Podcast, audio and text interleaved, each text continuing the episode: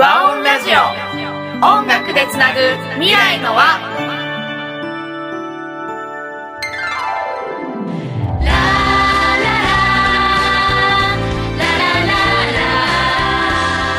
こんにちは。和音ラジオ。音楽でつなぐ未来の輪ナビゲーターのドリです。この番組では思いを形に歌にするをテーマに社会貢献する人や夢を持つ人をゲストとしてお招きし対談していきます。そして毎月第4回目の配信ではゲストの方の思いを私がその場で歌にします。皆さん最後の回までお楽しみに。今回は和音ラジオナビゲーターの私自身がゲストとして対談する第2回目の配信となります。それではプロデューサーのみのるくんとの対談の続きお聞きください。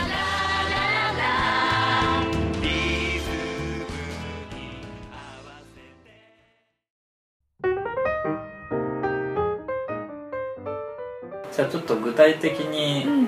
ここ近年の話というかはい。大学生うん。高校生もそうだけど特に大学生からすごく人生がいろいろ経験してったと思うんですけど、うん。そのあたりの経緯とかそれぞれの時の悩みとか、うん。そういうことをちょっと聞かせてもらえますかね？はい。大学生になってからはとにかくこういろんなこと興味の湧いたことをいろいろやってこう常にトライアンドエラーっていうか、うんうんやってあやっぱり合ってなかったなって思ったらはい次っていう、まあ、ある意味こう持続性がなくて持久力が自分に足りない部分でもあると思うんですけど、うんよく言えばうーんとフットワークが軽くてうん行動的な大学生活を送ってきたんじゃないかなっていうふうに、えー自分なりに思っててでやっぱりその大学生になってからも音楽で何かがしたいっていう思いがずっと強かったんですよね。こういろいろバンド活動やってみたりとか音楽のボランティア団体を作ってみたりとかその中で活動する中で本当にこの間までは音楽を使ったソーシャルビジネスを立ち上げたいってずっと思ってて。うんうん。でそうやって音楽からこうなんとなく離れずにこう来たんですけれど、うん。ある時その、まあ、音楽を使ったソーシャルビジネスっていうことで、ある音楽を使ってソーシャルビジネスをやってる企業さんのえインターンシップの面接に出かけたんですよね、はい。ちょうど半年いや1年くらい前ですかね、で出かけた時にその時に言われたのがこう本当に君は心からそれがやりたいって思ってるのって言われて、もっと本当はやりたいことあるんじゃないって言われたんですよ。うん。なんかこう社会的な目とかそういうちょっとかっこいいじゃないですかソーシャルビジネスとか社会貢献ってかっこいいんだけどそういうのじゃなくてもっと本当にやりたいことあるんじゃないのって言われたことがあってその時にこう本当に自分のやりたいことってなんだろうって問いかけてでそれでたどり着いたのが今はちょっと、えーやってないんですけれど路上で出会った人の歌を即興で作るっていううん活動してたんですよね、ねこれは僕もずっと前からはい。いつかやりたいと思ってるんだよねってのは聞いてましたね、そうですよね、うそう。なんかずっとやりたかったけどやっぱり勇気がなかったし、んうん。なんかうん路上に立って、まあ、路上ライブならまだしも路上で歌作りますとか言ってこうずっとこう人が来るのを待ってるその時のこう恐怖感だったりとか、やっぱり怖かったうん。うんですよね。どう見られてるんだろう。バカって思われるんじゃないかなとか、でもそれをこう本当に自分が心からやりたいことをなんだろうって見つめ直してトライしてみたっていう経験はうんすごく自分の中でうんうん。はい良かったなとは思っているんですけれど一方でこうその路上に立ってやってみたんですけどやっぱりそれを仕事にしようとするとうん難しいですよね、うん投げ銭はもらえるけれど、うんやっぱりお金は持続的にもらえるわけではなかったりとか、あと本当にそこにこう社会的なニーズがあるのかなって思った時に、いやあんまりないんじゃないかってすごく悩んで、で自分のやってることに本当に意味はあるのかなって、楽しいけどうん。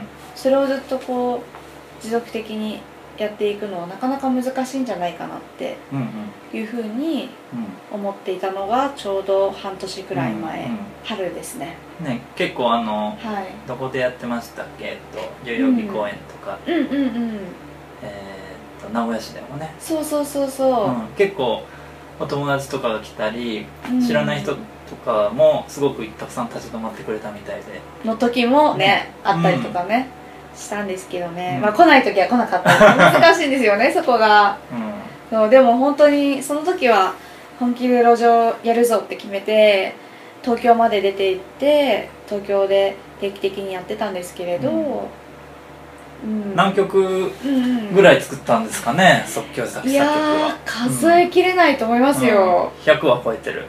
あでも100はいってないのかなうん多分でも何十曲かは作ったかな、うん、50はいってるかなぐらい50前後かな。前後はいってるかな、多分。うん。いやでもあのーちょっとやっぱり難しいなっていう話がうん。あったと思うんだけど、あのーそれでかなりうん。自分の得意な作詞作即興作詞作曲っていうのが、うん。あの磨かれたっていう面ではすごく、うんそう僕の目からはい。だとそれすごく嬉しいなと。あーありがとうございます、まあ、同じね番組でねあそうそう。歌をこれから作っていかなきゃいけないねう。ん、やっぱあの僕も音楽家なので音楽面とかあのちょっとね気どうしても気になってしまう部分があるんですけど、あのさすがね何十曲も作ってるとそこと向き合わざるを得ないってところもねあったみたいで、ねうんそこもまあだいぶ悩んだところではね、うん。うんあったんですけどね。まあでももちろん無駄だとは全然思ってないし、ねうん。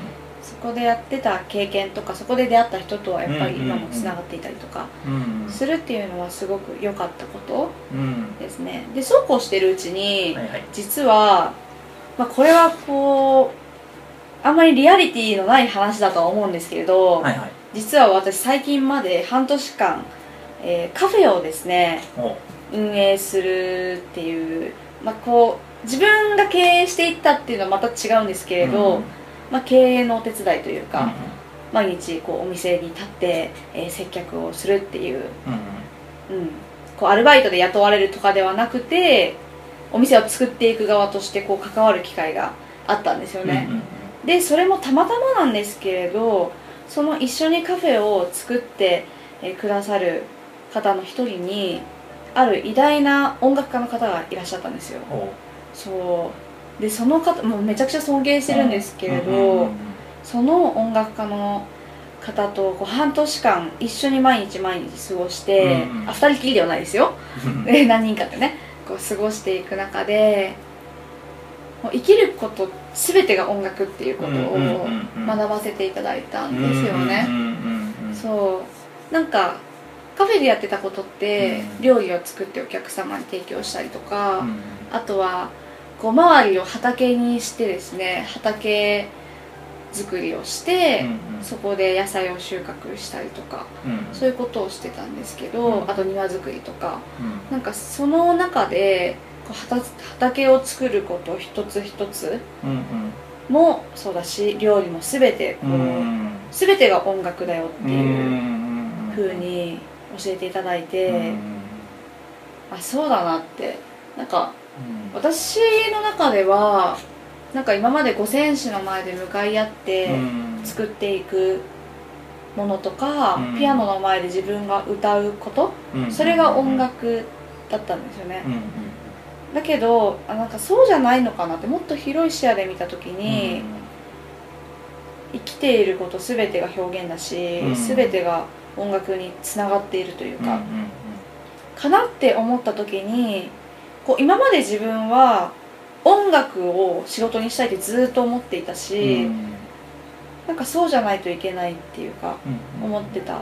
音楽を本気でやるんだったらそこにお金が生まれなきゃいけないとか、それを中心にこう生活を回していかなきゃいけないみたいな。うん。なんかそういうのがあったけれどなんか本質をたどってみるとそうじゃないのかなっていうふうに思ったのがそのカフェでの経験だったんですよね。うんうん。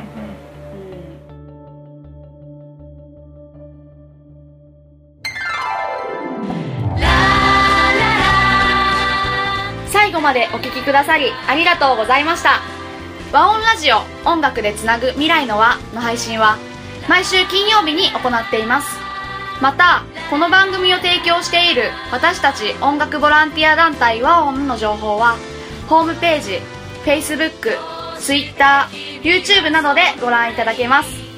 検索キーワードは和音スペース音楽です。和音の和は輪っかの和。音は音楽の音で検索してください。音楽を通して明日もたくさんの絆が作られますように。それではまた来週。お楽しみに。love.